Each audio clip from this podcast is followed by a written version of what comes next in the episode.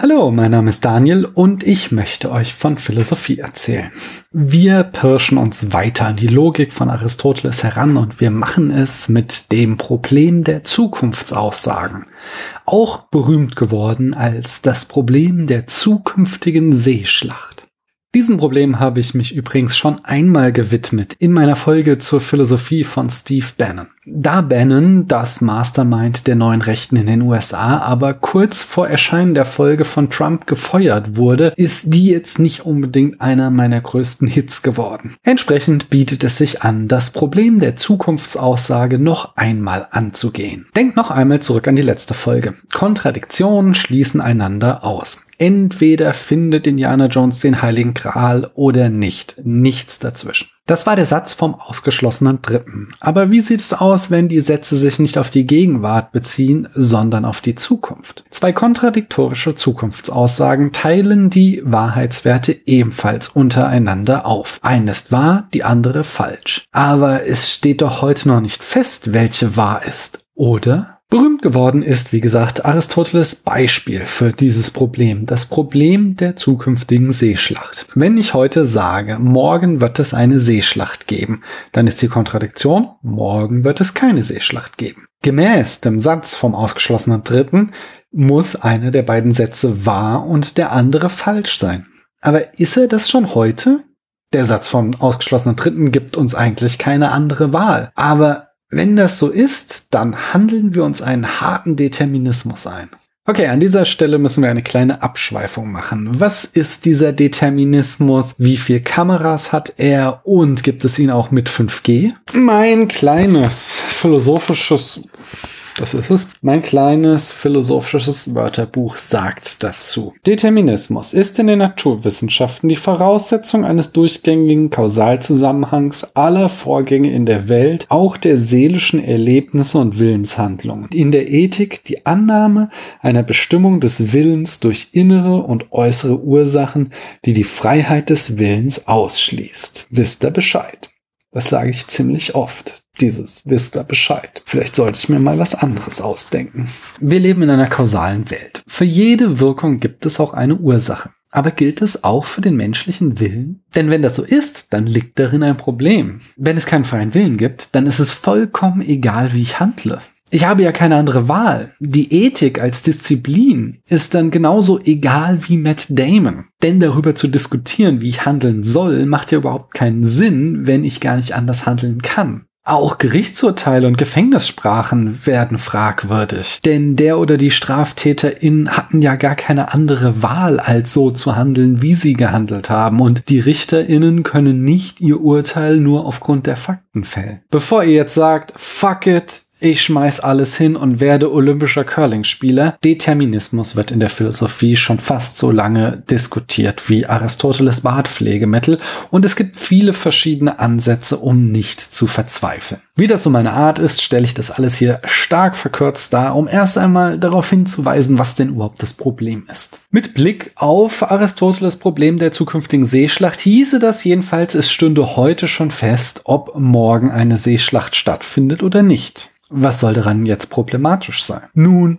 die Logik soll ja immer und absolut gelten. Und das heißt, ich könnte ja auch sagen, in tausend Jahren wird es noch Smoothies geben. Und wenn sich dann in tausend Jahren herausstellt, dass ich recht hatte, dann stand das schon seit meiner Aussage fest. Das widerspricht doch total unserer Intuition, wie es sich wirklich verhält. Es würde überhaupt keinen Sinn ergeben, dass wir noch versuchen, die Klimakatastrophe zu verhindern, denn ob die stattfindet oder nicht, steht ja bereits fest. Wir können also alle nur noch auf dem Sofa abhängen und Netflix gucken, denn wie wir handeln werden, steht ja bereits fest. Beziehungsweise wir können das nicht und müssen weiter ins Büro dackeln, denn das war uns so vorherbestimmt. Okay, wie kommen wir da raus, ohne den Satz vom ausgeschlossenen Dritten aufzuweichen? Denn dass wir den auf jeden Fall behalten wollen, das sagte ich ja schon beim letzten Mal. Als ich übrigens den Fehler machte und euch die Formalisierung vom Satz vom Widerspruch, zu dem es auch bereits eine Folge gibt, als diejenige vom Satz vom ausgeschlossenen Dritten zu verkaufen.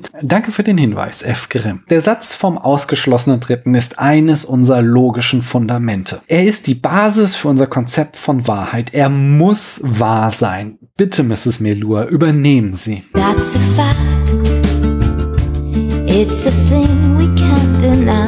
Die Frage ist also, wie kommen wir da raus? Wäre es eine Möglichkeit zu sagen, Zukunftsaussagen haben noch überhaupt keinen Wahrheitswert? Morgen wird es eine Seeschlacht geben, wäre dann weder wahr noch falsch. Genauso wenig wie die Frage, wird es morgen eine Seeschlacht geben oder der Befehl, morgen soll es eine Seeschlacht geben. Die sind ja auch nicht wahr oder falsch. Aber auch das ist irgendwie unbefriedigend. Es deckt sich nicht mit unserem normalen Sprachgebrauch. Denn wenn morgen die Seeschlacht stattfindet, kannst du ja sagen, siehste, ich hatte recht. Und wenn ich dann entgegnen würde, nein, hattest du nicht, denn Zukunftsaussagen sind weder wahr noch falsch, dann würdest du mich zu Recht so komisch angucken, als hätte ich dir gerade gesagt, dass ich all mein Geld für ein NFT rausgeworfen habe. Dass Zukunftsaussagen keinen Wahrheitswert haben, kann es also auch nicht sein. Es widerspricht einfach unserem gewöhnlichen Sprachgebrauch. Wir stehen also vor der Wahl, ob die Welt determiniert ist oder die Logik nicht immer und überall gilt. Das ist nichts, zwischen dem du dich entscheidest entscheiden möchtest. Das ist, als müsstest du zwischen Haggis und Aale Wurst zum Mittagessen wählen. Liebe Kandidatin, Ihre eine Million Euro Frage lautet, was gibt es nicht? Und die Antwortmöglichkeiten sind nach Einsatz des 50-50 Jokers Wahrheit oder Willensfreiheit. Komplett verzweifelt rufen wir unseren Telefonjoker Aristoteles an und der sagt, also Moment mal, Herr Jauch, Sie haben die Notwendigkeit vergessen. Aristoteles führt nämlich zur Lösung dieses Problems den Begriff der Notwendigkeit ein. Etwas, das notwendig wahr ist, kann nicht falsch sein.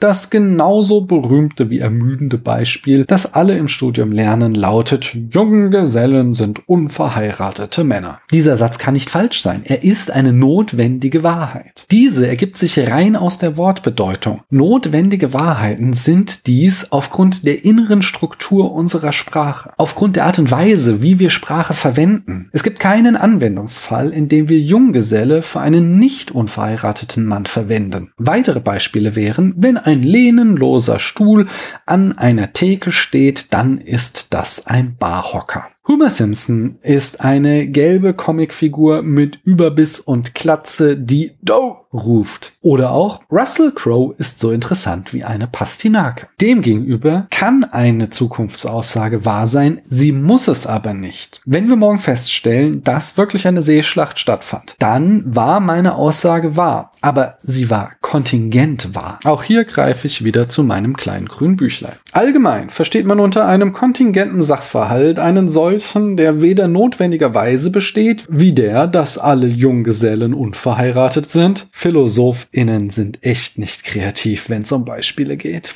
Noch notwendigerweise nicht besteht, wie der, dass 2 plus 2 gleich 5 ist. Dessen Bestehen also in diesem Sinne vom Zufall abhängt.